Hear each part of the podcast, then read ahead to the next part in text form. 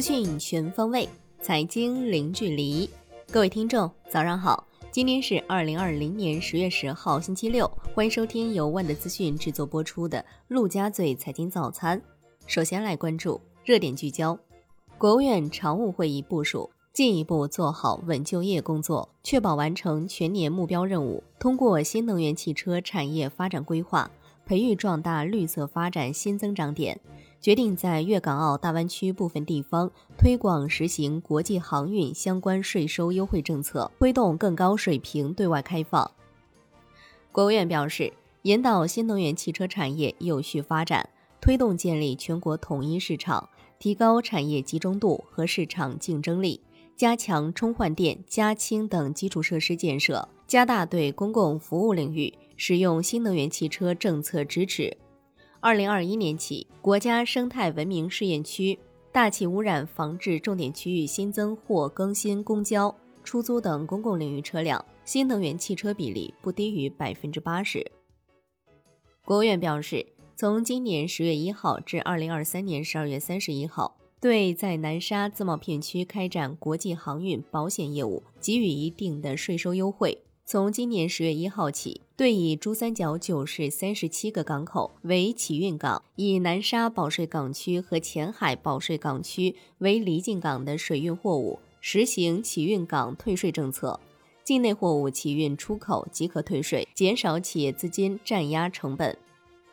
国务院印发《关于进一步提高上市公司质量的意见》，要求加强资本市场基础制度建设，大力提高上市公司质量。并从提高上市公司治理水平、推动上市公司做优做强、健全退出机制、解决上市公司突出问题、提高违法违规成本、形成工作合力等七个方面，提出十七条具体举措。中国九月财新服务业 PMI 是五十四点八，连续五个月处于扩张区间，预期五十四点三，前值五十四。来看环球市场。美国三大股指集体收高，本周道指涨百分之三点二七，纳指涨百分之四点五六，标普五百指数涨百分之三点八四，纳指和标普五百指数创三个月来最大单周涨幅。欧股集体上涨，德国 D X 指数周涨百分之二点八五，法国 C C 四零指数周涨百分之二点五三，英国富时一百指数周涨百分之一点九四。亚太股市收盘多数下跌。COMEX 黄金期货收涨百分之二点一七，周涨百分之一点五，连涨两周。COMEX 白银期货收涨百分之五点九六，周涨百分之五点二九。纽 max 原油期货跌百分之一点六三，周涨百分之九点三七，布油跌百分之一点三八。伦敦基本金属集体上涨，纽约尾盘美元指数跌百分之零点六一，报九十三点零一零九，本周跌百分之零点八五，连跌两周。非美货币集体上涨，美债收益率涨跌不一，三个月期、两年期、三年期美债收益率收涨，五年期美债收益率收平，十年期、三十年期美债收益率收跌。宏观方面，央行的消息，九月份对金融机构开展 SLF 操作共二十四点五亿元，期末 SLF 余额是二十四点五亿元；对金融机构开展 MLF 操作共六千亿元。期末 MLF 余额是四万一千亿元，国开行、进出口行、农发行净归还 PSL 达到一百九十七亿元，期末 PSL 余额是三万四千三百四十三亿元。央行公告，十月九号不开展逆回购操作。万德数据显示，当天有五千六百亿元逆回购到期，单日净回笼五千六百亿元，资金面宽松，Shibor 短端品种全线下行。国家卫健委通报：十月八号，三十一个省、自治区、直辖市和新疆生产建设兵团新增新冠肺炎确诊病例二十一例，均为境外输入；陕西十例，上海六例，广东三例，辽宁两例；新增无症状感染者十五例，均为境外输入。外交部发言人华春莹称。十月八号，中国同全球疫苗免疫联盟签署协议，正式加入新冠肺炎疫苗实施计划。发改委表示，十月九号二十四时为成品油调价窗口，本次汽柴油价格不做调整。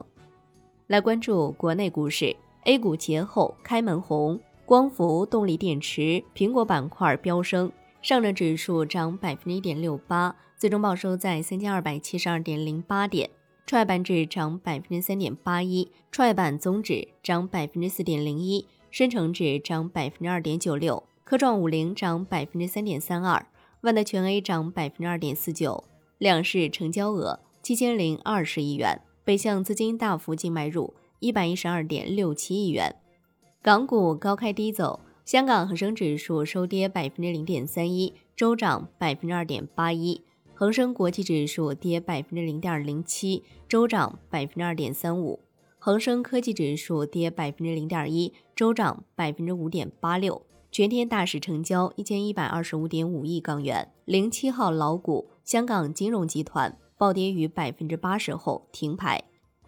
国务院表示，推动上市公司做优做强，支持优质企业上市，全面推行分步实施证券发行注册制。优化发行上市标准，增强包容性，加强对拟上市企业培育和辅导，提升拟上市企业规范化水平，鼓励和支持混合所有制改革试点企业上市。证监会坚决贯彻落实国务院关于进一步提高上市公司质量的意见，把提高上市公司质量作为全面深化资本市场改革的重中之重，坚持市场化、法治化方向。加强资本市场基础制度建设，持续推进贯彻实施新证券法，完善促进上市公司高质量发展的制度规则体系，提升监管服务水平，全面落实对资本市场违法犯罪行为零容忍要求，切实维护市场秩序，净化市场生态。九月二十八号至十月九号，深交所共对三十八起证券异常交易行为采取自律监管措施。对多日涨幅异常的豫金刚石、新余国科持续进行重点监控，并及时采取监管措施。首单创业板上市公司重大资产重组完成注册，用时九十二天。证监会同意楚天科技发行股份、可转换公司债券购买资产并募集配套资金的注册申请，标志着创业板上市公司并购重组注册制正式落地。金融方面，浙江省、深圳市将于十月十号起正式开展大额现金管理试点工作。